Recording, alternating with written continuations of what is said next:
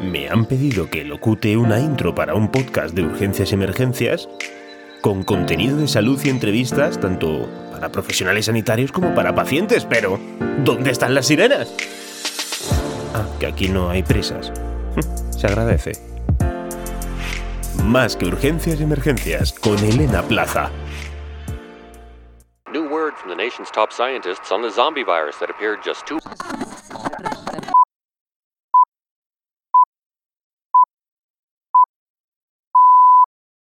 Buenos días, tardes, noches, urgencieras y urgencieros, emergencieros y emergencieras, profesionales sanitarios, pacientes y en definitiva a todas aquellas personas que me estén escuchando. Bienvenidos y bienvenidas al episodio 31 de Más que urgencias y emergencias, en el que os voy a hablar de los dispositivos anti-atragantamiento, dispositivos de succión, todos aquellos cacharros que venden y están puestos por todos los lados que luchan contra el atragantamiento.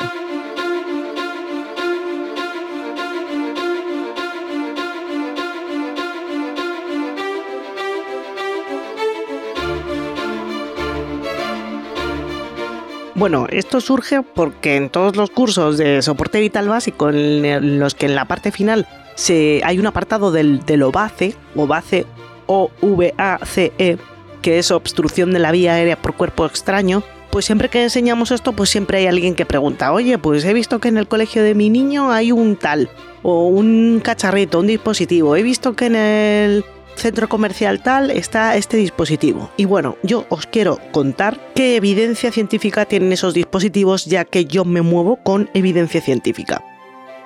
Primero os quiero contar que la obstrucción de la vía aérea por cuerpo extraño se produce cuando un objeto normalmente sólido se introduce en la tráquea. Cuando tragamos en vez de ir al esófago y luego caer al estómago, se introduce de forma accidental en la tráquea, ¿vale? De tal forma que puede obstruirla total o parcialmente y llevarnos al atragantamiento o incluso a una muerte por asfixia. Eh, la muerte por asfixia, por atragantamiento, ocurre de forma más frecuente de lo que pensamos, ¿vale? En España se producen de 5 a 6 muertes por atragantamiento al día. Según cifras del Instituto Nacional de Estadística del año 2017, fallecieron 2.336 personas por atragantamiento. Esta causa está por detrás del suicidio y de las caídas accidentales. Vamos, que es una cosa seria que suele ocurrir en entornos en los que se come, se habla, se grita o se juega, ya sea comedores, centros comerciales, pasa en niños, pasa también mucho en adultos. Además, puede ocurrir por otras cosas, por una ingesta de cosas que no sean alimentos de forma accidental y puede ocurrir en personas mayores y en niños, como os decía, este tipo de cosas. Pero vamos, lo normal es que ocurra cuando nos atragantamos. El atragantamiento forma parte de lo que se llama ciencia de la reanimación. La reanimación cardiopulmonar, cuando salen las guías cada X años de X sociedades científicas, Además de la reanimación cardiopulmonar, tocan otros temas, primeros auxilios, taquicardias, bradicardias y esto, obstrucción de la vía aérea por cuerpo extraño. Y para emitir estas recomendaciones se basan en evidencia científica que van recogiendo y cuando juntan dos o tres años de X cosas, pues las introducen si hay cambios o no hay cambios. El tema de la obstrucción por vía aérea por cuerpo extraño, la manera de proceder lleva igual bastantes años. Y os quiero contar lo que hay que hacer y luego os quiero hablar de estos dispositivos. En un principio, cuando una persona se ahoga, hablando del paciente adulto o, niño mayor de un año, podemos tener dos tipos de obstrucciones. Una obstrucción leve, en la que el cuerpo extraño no ha obstruido por completo la tráquea, de tal forma que permite pasar el aire, poco, pero permite pasarlo. Entonces en esa obstrucción leve los signos que vamos a encontrarnos es una persona que puede hablar, respirar, toser y eso es lo que tenemos que hacer, acompañarle y animarle a toser, porque la tos es la mejor maniobra para desobstruir la vía aérea. Si vemos que la situación no se resuelve permaneciendo a su lado y con la tos, que es el reflejo natural, debemos de llamar al 112 porque la cosa se va a complicar. Puede pasar a una obstrucción grave o ser una obstrucción grave desde el principio si ese objeto tapona la tráquea del todo. Una obstrucción grave es lo que os he comentado, una obstrucción completa de la tráquea, por lo que no va a salir tos, ni puede hablar, ni puede emitir sonidos. Y además puede eh, la piel volverse un poco azul y la víctima lo que va a realizar es el signo universal del atragantamiento, que es rodearse el cuello con las manos porque se está ahogando, vamos. En esta situación también debemos de llamar al 112 pero ya no nos vamos a poner al lado a animar a toser porque no tose. Aquí tenemos que actuar. Dependiendo de la sociedad científica que emita las recomendaciones, tenemos dos formas de actuar. Os voy a contar las guías de reanimación cardiopulmonar según el Consejo Europeo de Resucitación, para seguir las recomendaciones europeas. Pero luego os cuento las americanas, ¿vale?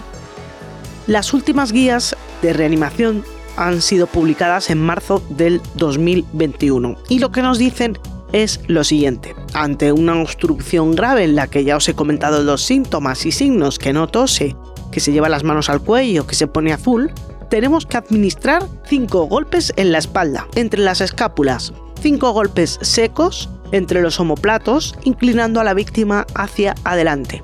Si con estos 5 golpes no se resuelven, pasaremos a la famosa maniobra de Heimlich, que en estas guías le llaman compresiones abdominales, y daremos 5. Si se resuelve la obstrucción a la segunda, paramos, pero si no se resuelve, daremos 5. Rodearemos a la víctima por detrás con nuestros brazos y vamos a poner un puño en la boca del estómago y con nuestra otra mano vamos a rodear este puño. De tal forma que hagamos compresiones hacia adentro y hacia arriba de la boca del estómago y con este movimiento brusco de aire lo que vamos a intentar hacer es que este objeto salga.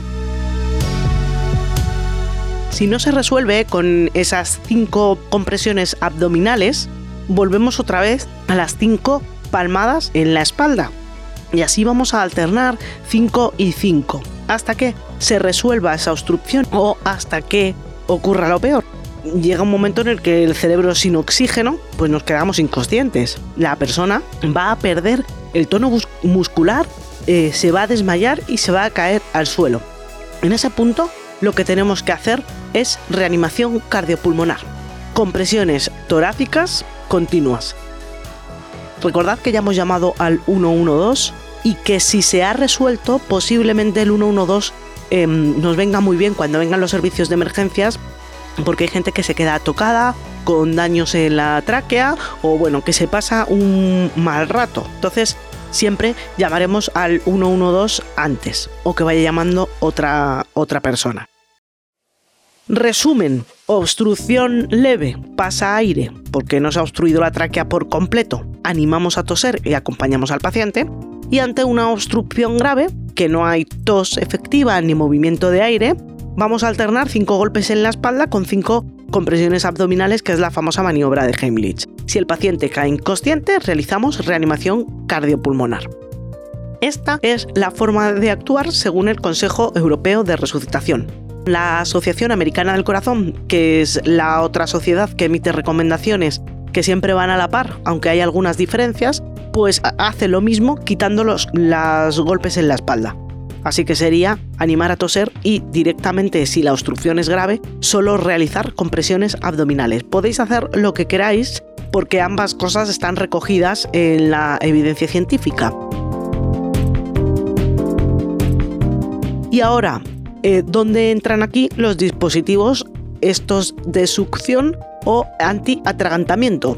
Pues no entran en ningún sitio. Ya están metidos en las guías como os decía, las del Consejo Europeo de Resucitación del, 2021, que en, el apartado de la obstrucción de vía aérea por cuerpo extraño, nos dicen que en los últimos años se han comercializado dispositivos de aspiración manual para eliminar cuerpos extraños. El Consejo Europeo de Resucitación adopta un enfoque similar al del ILCOR, que es otro estamento superior a este Consejo de Resucitación, es decir, el que manda más sobre las recomendaciones de la ciencia de la reanimación y ILCOR, el ERC y la AJA, todos los organismos que emiten recomendaciones de los que os estoy mencionando nos dicen lo mismo.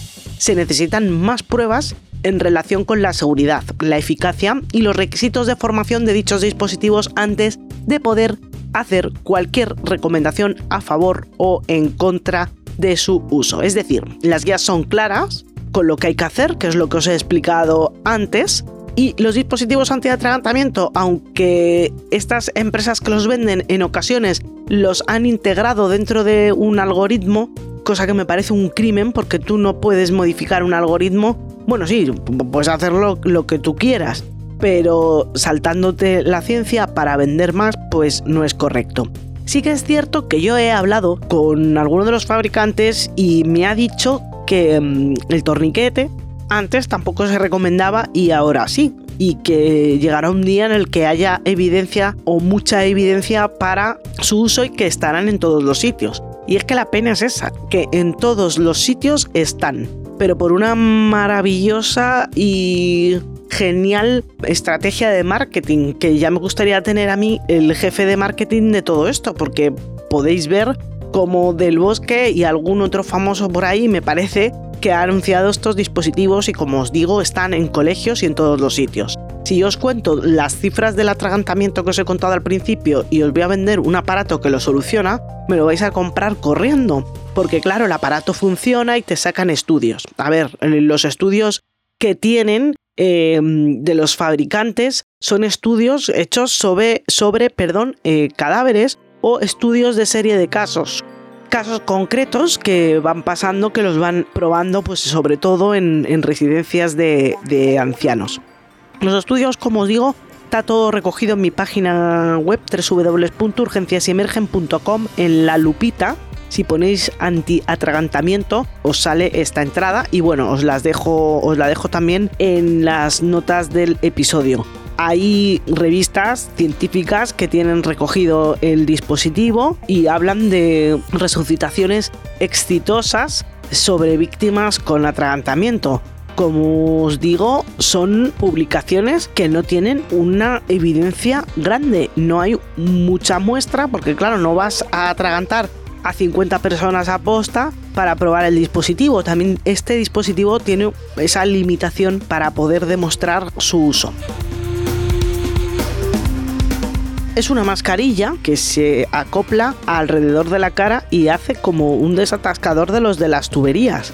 Contadme a mí con una persona que se ahoga, que si lo habéis visto alguna vez, no sé si lo habéis visto, pero yo lo he visto, te quieres morir. ¿Cómo me vas a poner si encima que me ahogo un cacharro en la cara para hacer una suficiente ventosa? Para eso tienes que sellar muy bien la mascarilla. La mascarilla no se va a sellar bien es decir, probarlo sobre cadáveres y sobre maniquís, que yo lo he probado sobre maniquí, que no se mueve y que está tumbadito, pues muy bien. Pero en una persona me parece un poco extraño. Luego salen noticias de que el dispositivo ha salvado la vida porque se ha utilizado en no sé qué residencia. De verdad, a mí me gustaría ver en qué momento de la resucitación ha hecho efecto. Si lo han movilizado primero con compresiones, si lo han movilizado primero con las palmadas de la espalda, si realmente ha hecho ventosa, si la persona estaba en el suelo inconsciente, no sé, no nos cuadra a ninguno nada, pero además de esta opinión que os estoy dando, es que está la literatura científica por encima de todo esto. Además de lo que dice el Consejo Europeo de Resucitación y la Asociación Americana del Corazón, hay revisiones sistemáticas que hablan sobre la efectividad de estos dispositivos antiatragantamiento de succión y en una de ellas nos dice que hay muchos puntos débiles en los datos disponibles y pocos ensayos imparciales que prueben la efectividad de los dispositivos antiatragantamiento que resultan en evidencia insuficiente para apoyar o desalentar su uso. Los profesionales deben seguir adhiriéndose a las pautas creadas por las autoridades locales de reanimación que se alinean con las recomendaciones del ILCOR, lo mismo que os decía antes. Si tenemos gente que se dedica a dar guías de actuación sobre primeros auxilios, reanimación cardiopulmonar y todas nos dicen lo mismo, por algo será. Y sobre todo inciden mucho en lo que os digo, en realizar lo que ya está escrito antes que ponerse a probar otras cosas porque el tiempo es oro. Y mm, lo que no demuestra que salva vidas pierde un tiempo exquisito. En un atragantamiento no podemos ponernos a, no podemos ponernos a perder el tiempo. La excelencia de nuestros cuidados diagnósticos y tratamientos se basan en la evidencia científica. Esto es así. Si no nos basáramos en la evidencia científica, aunque ya sabéis que es contradictoria en muchas ocasiones y muy cambiante, un día la cerveza es buena para la digestión y otro día te dicen que no, pues nos liamos y nos lían, pero es que no hay ni un estudio que apoye a estos dispositivos. Los que los venden nos los van a sacar, como os digo, casos sueltos, eh, estudios en cadáveres. Y este tema de la evidencia, cuando no te dedicas a la salud, pues cualquier estudio que te presenten pues te funciona. Pero la evidencia tiene unos grados. Hay estudios con 20 personas y estudios con 20 millones de personas. Cuanto mayor es la muestra en la que se prueba, mayor evidencia podemos encontrar. Luego hay estudios en los que hay dos grupos, a unos se les aplica lo que se estudie y a otros no, y se comparan, esos son los mejores. Pero luego hay otros estudios con menos evidencia que son revisiones sistemáticas y es ver que han publicado otros. Luego hay recomendaciones que se dan según los expertos, es decir, la evidencia tiene muchos grados y para introducir cosas de este tipo en los algoritmos de resucitación hay que demostrar pues evidencia decente que de momento yo no digo que no vaya a pasar nunca, pero de momento nos dicen que no la tienen, que no, no tienen evidencia. Estos vendedores nos dicen que esto está aprobado por la FDA. No están aprobados, están registrados y que algo esté registrado en la FDA pues significa que se puede poner a la venta pero no que tenga evidencia de uso. Y es un poco en lo que se basan. En ese registro en la FDA y en esos estudios sobre cadáveres y en casos sueltos, con un nivel de evidencia bastante bajo. Tras una campaña de marketing, lo impresionante del cacharrito y unas cifras, como he comentado al principio, bastante desalentadoras, porque esto cada vez se atraganta más gente, pues están vendiéndose en absolutamente todos los ayuntamientos del mundo mundial y en tropecientos millones de institutos y residencias de ancianos. Es más, hay jefes de servicios de ambulancias que lo han incluido en sus ambulancias. Pues eso, como si yo mañana pongo unas luces LED y digo que son muy buenas para desfibrilar. Como las luces LED están aprobadas y se pueden utilizar, pues nada, pongo a vender luces LED. La picaresca y el tema de vender todos los aspectos de la vida, pues está a la orden del día. Esto es como la homeopatía o como cualquier cosa de estas que se demuestran que no valen para nada. Yo no digo que en un futuro estos dispositivos no funcionen, pero si llegan alguna vez a vuestras manos, a vuestro centro o a cualquier sitio, preguntad a expertos porque estamos hablando de salud, ¿vale? No te están vendiendo un libro, no te están vendiendo una bici. Te están vendiendo un dispositivo que te dice que salva la vida mientras que pierdes el tiempo utilizándolo cuando está registrado en los organismos oficiales y basado en evidencia lo que hay que hacer. Y eso es lo que realmente salva vidas. Entonces, para mí, están jugando bastante con el tema de la salud. Lo último, además de que no esté avalado por la evidencia, es que no sabemos el daño que pueden causar. Y eso es otra de las cosas que hace la evidencia. Mirar el riesgo sobre el beneficio. Uno de los distribuidores de estos cacharritos, una marca en concreto, tiene como un tubo que hay que meter en la boca si te estás ahogando, ¿cómo me vas a meter un tubo en la boca? ¿De qué tamaño? ¿El mismo tubo para todos? ¿Y si hacemos algún daño, alguna lesión? ¿Cuánta succión realiza? Puede dañar la tráquea con una succión muy fuerte. En fin, estamos, repito, jugando con salud y hay unas recomendaciones oficiales de la Asociación Americana del Corazón y del Consejo Europeo de Resucitación que no le dan todavía la suficiente credibilidad como para introducirlo en sus guías. Por tanto, no hace falta comprar nada. Si dentro de 5 años o 10 están recomendados y se sigue publicando sobre esto y resulta que funcionan, seré la primera en decir ya tenemos evidencia para usar estos dispositivos y ya está. Pero de momento lo único que os puedo decir es no caigáis en la trampa. Preguntad a sociedades científicas de urgencias y emergencias y a expertos cuando se trate de tema de salud de vuestros mayores y de vuestros hijos y id a cursos sobre esto que será un dinero mejor invertido. Nada más, os dejo en las notas del episodio otros enlaces de interés para que podáis cotillear. Os dejo también ahí en, en mi página web, en el apartado de contacto, por si queréis contactar conmigo. Y no me enrollo mucho más para deciros que no tienen evidencia y que cuidado con lo que compréis. Ese es el resumen.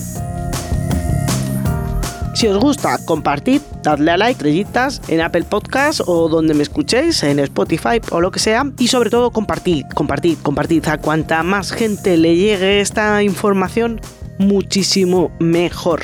Muchas gracias, nos vemos en el siguiente episodio y hasta pronto. Chao.